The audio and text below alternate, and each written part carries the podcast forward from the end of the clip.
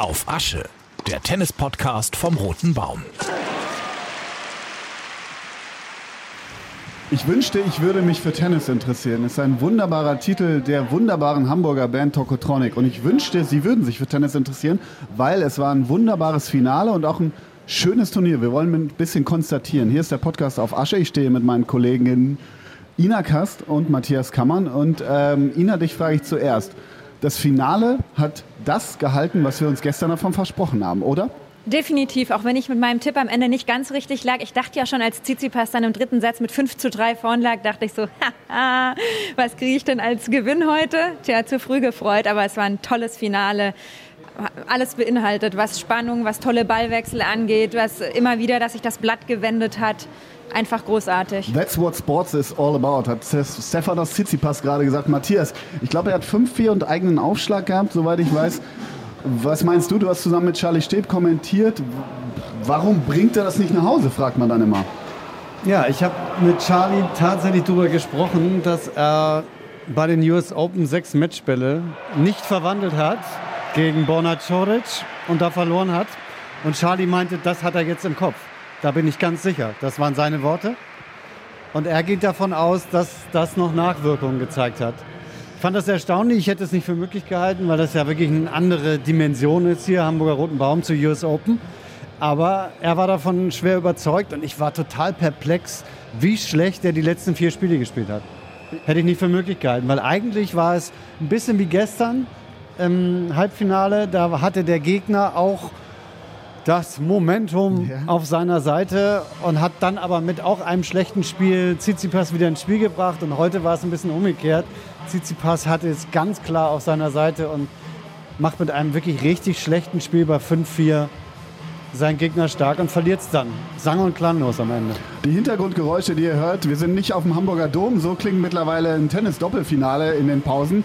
Ina, äh, was meinst du? Kann das wirklich so sechs Matchbälle, bleibt das hängen sowas? Kannst du damit was anfangen mit der Theorie von Charlie Steht? Ich denke schon, dass es einige Spieler gibt, denen sowas im Hinterkopf bleibt. Ähm, den Kollegen Tsitsipas kann ich da noch nicht so ganz greifen. Eigentlich dachte ich immer, dass der sehr nervenstark ist, zumal er ja auch hier im Turnier schon einige brenzlige Stimmt, Situationen ja. mhm. dann mhm. überstanden hat. Klar, ein Finale ist nochmal definitiv was anderes als ein Erstrundenmatch ähm, wäre jetzt Mutmaßung, ja. was ihm da im Kopf rumgegeistert ist. Ich fand es bemerkenswert, dass er dann bei der Siegerehrung, wo er nicht der Sieger war, sondern nur der zweite Gewinner, dass er sich noch an seine Deutschkenntnisse erinnern konnte. Moin, moin, Hamburg, äh, meine Perle. Danke. Aber uns blieb Hamburg meine Perle zumindest gesungen erspart. Ich glaube, das war das Versprechen, wenn ja, er gewonnen hätte. das hat keiner gebraucht. Ja, das wollte, wollte auch keiner.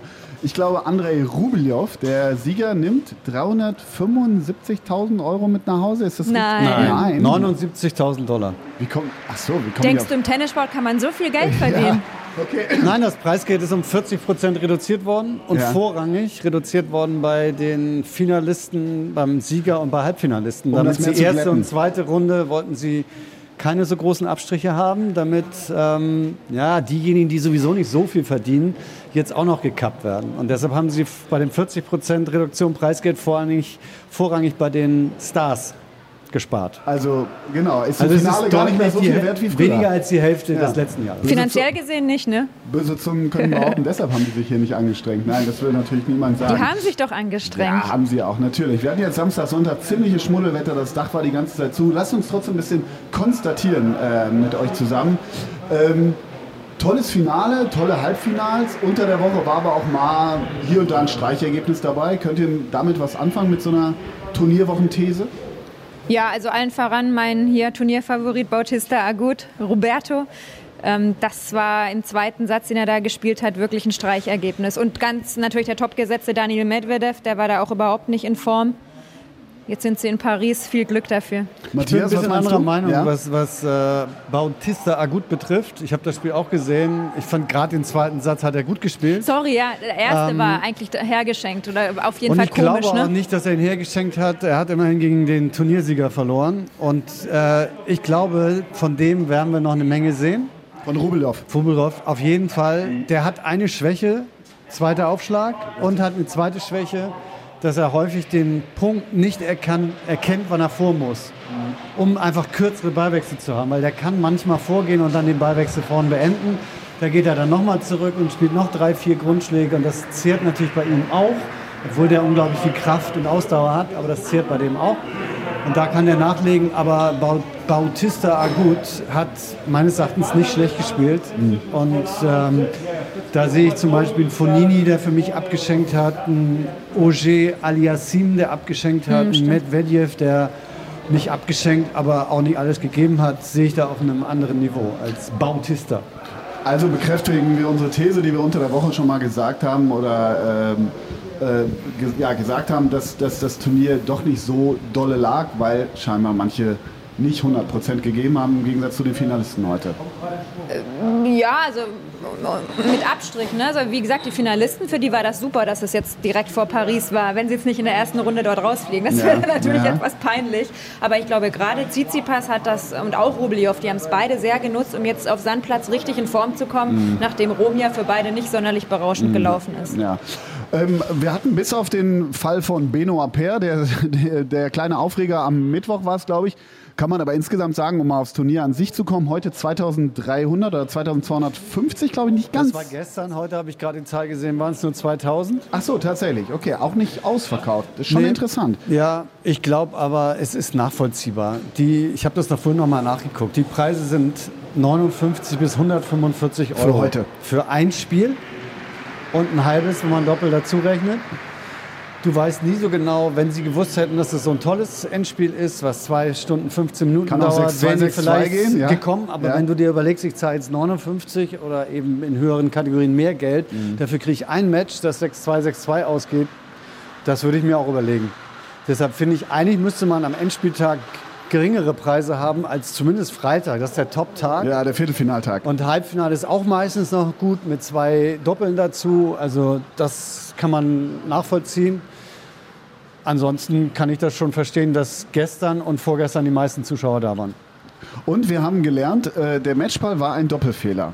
Ne? Und der Matchball, der berichtigt mich, wenn ich falsch liege, aber der Matchball wird immer in die Trophäe äh, visuell einge, eingepflegt in, in die äh, des nächsten Jahres. Ist das richtig? Ich bin mir nicht ganz sicher, ob es die Trophäe. Ich glaube, die Trophäe sieht im zweiten Jahr genauso aus wie im ersten, aber die Grafik, die hier so, überall ja. verteilt ist und mhm. auch im Fernsehsignal ja. ist, die ist der Matchball vom Vorjahr. Ja. Und im ersten Jahr, ich, wir stehen hier gerade vor einem Bild von Nikolaus Basilashvili, ja. der zweimal gewonnen hat. Und der hat bei seiner Siegerehrung den Matchball des Vorjahres in der Hand. Ich meine, die Trophäe heute sah genauso aus. Das ist dann halt so eine Liniennachzeichnung genau, das ist die ne? Nachzeichnung ne? des Matchballs als, als Linie. Ja. Und jetzt wird das eine, tatsächlich nur ein Strich. Ein Strich, weil äh, Tsitsipas einen Doppelfehler gemacht genau. hat. Und Alexander Zverev war nicht hier. Nein, stimmt. Ach, stimmt. Apropos Doppelfehler. Macht er immer noch so viele Jahre? Ne? Werden wir ja sehen. Werden wir in Paris sehen, ja. Gut, bleibt uns eigentlich nur noch zu sagen, wir hoffen darauf, dass wir nächstes Jahr hier wieder stehen, oder? Ja. Auf Asche, neben der Asche. Mit vielleicht ein bisschen lockereren Bedingungen. Ach so, ja, natürlich. Da hoffen wir sehr drauf. Das sagten auch gerade noch viele bei der Siegerehrung, dass man sich freut, wenn es im nächsten Jahr normal abläuft. Aber das, da wollen wir nicht unken, aber das hoffen wir natürlich. Ich alle. wollte nicht unbedingt reingrätschen, Bitte. aber du hast im Vorwege angedeutet, du möchtest einmal über Doppelt sprechen. Ja. Und ich finde das nicht uninteressant, weil wir jetzt das gerade erleben. Das Einzelfinale ist vorbei. Ich glaube, 80 bis 90 Prozent der Zuschauer sind gegangen. Jetzt findet das Doppelfinale der Männer statt, die hier auch um stattliches Preisgeld spielen, die auch eine top besetzte Veranstaltung haben. Es sind richtig gute Doppel und es interessiert keinen. Ich finde das total schade, dass dieses Doppel, was früher mal eine andere Wertigkeit hatte, ich verstehe die Leute da aber auch nicht. Ganz ehrlich, du zahlst hier ordentlich äh, Geld und dann gehst du nach dem Einzel. Klar, das war jetzt ein Einzel, was fast zweieinhalb Stunden ging, aber das verstehe ich überhaupt nicht. Einziger Grund für mich ist, dass die Leute vielleicht doch durchgefroren sind. Ja. Und man hat jetzt ja in diesem Corona-Jahr ja keine Möglichkeit, außer die Toiletten, sich mal richtig aufzuwärmen. Ja, ne? es ist wirklich ja. kalt. Ja, und jetzt regnet es auch noch. Es ist ja. nasskalt. Aber ich stelle trotzdem die These auf, dass äh, 50 Prozent der Zuschauer da wären, wenn Krawitz und Mies jetzt im Doppelfinale wären. Ja, das gut, ist häufig der Punkt. Das haben da, wir in, diesem, in dieser Woche auch gelernt. Ja. Wenn kein Deutscher mehr drin ist, flaut ein Turnier ab. Da kann man lange drüber streiten, warum das so ist oder sich damit anfreunden. Aber es ist im Tennis nach wie vor ein gewisses Problem. Ja, das haben wir jetzt ja auch gestern. Wir machen ja auch Fernsehen nebenbei noch neben dem Podcast und da ist uns das natürlich auch passiert nebenbei, und genau. aufgefallen, genau. Podcast, dass das einfach trotz eines Superspiels auch gestern halt nur bei uns im Programm 72.000 Menschen geguckt haben, deutschlandweit 151.000, frei empfangbares Fernsehen. Okay, es war gegen Fußball-Bundesliga, das ist vielleicht ein Makel, aber es ist halt nicht viel. Ne? Und früher haben sie die Tagesschau verschoben, wenn Bobble spielte. Sobald kein Deutscher mitspielt, wollen die Zuschauer es offensichtlich nicht sehen. Ich finde es total schade, weil es ist einfach unfassbar guter Sport. Wir warten die Podcast-Quoten ab. Die kann man immer, die kann man sich immer anhören. Dann äh, sind wir wieder besänftigt. Wie war der Eingangstitel dieser Band? Was hattest du gesagt? Ich wünschte, ich würde mich für Tennis interessieren. Ganz toller Song von ja, Tokotronic. da können wir ja mal entsprechende Werbespots schalten. Ja, genau, genau, mit dem Song. Da freuen sich Vielleicht Tokotronic. können wir das umtexten, nämlich wünschte mir, die anderen Ja, würden sich richtig, für Tennis richtig. interessieren. Ja. Wir Genau. werden uns weiter für Tennis interessieren. Wir sind vielleicht oder hoffentlich im nächsten Jahr wieder hier mit dem Podcast auf Asche. Hat Spaß gemacht mit euch und äh, ich glaube, wir hören uns nächstes Jahr bei Auf Asche, oder? Na hoffentlich. Und ich glaube, dass Stefanos Tsitsipas, wenn er in Paris angekommen ist, sagt er hoffentlich nicht Moin Moin, sondern dann Bonjour Paris oder sowas. Oder ne? auf Asche. oder auf Asche, sagt er bestimmt, genau. Das heißt alles Asche da in Hamburg. Okay, tschüss. Tschüss. Ciao. Auf Asche, der Tennis-Podcast vom Roten Baum.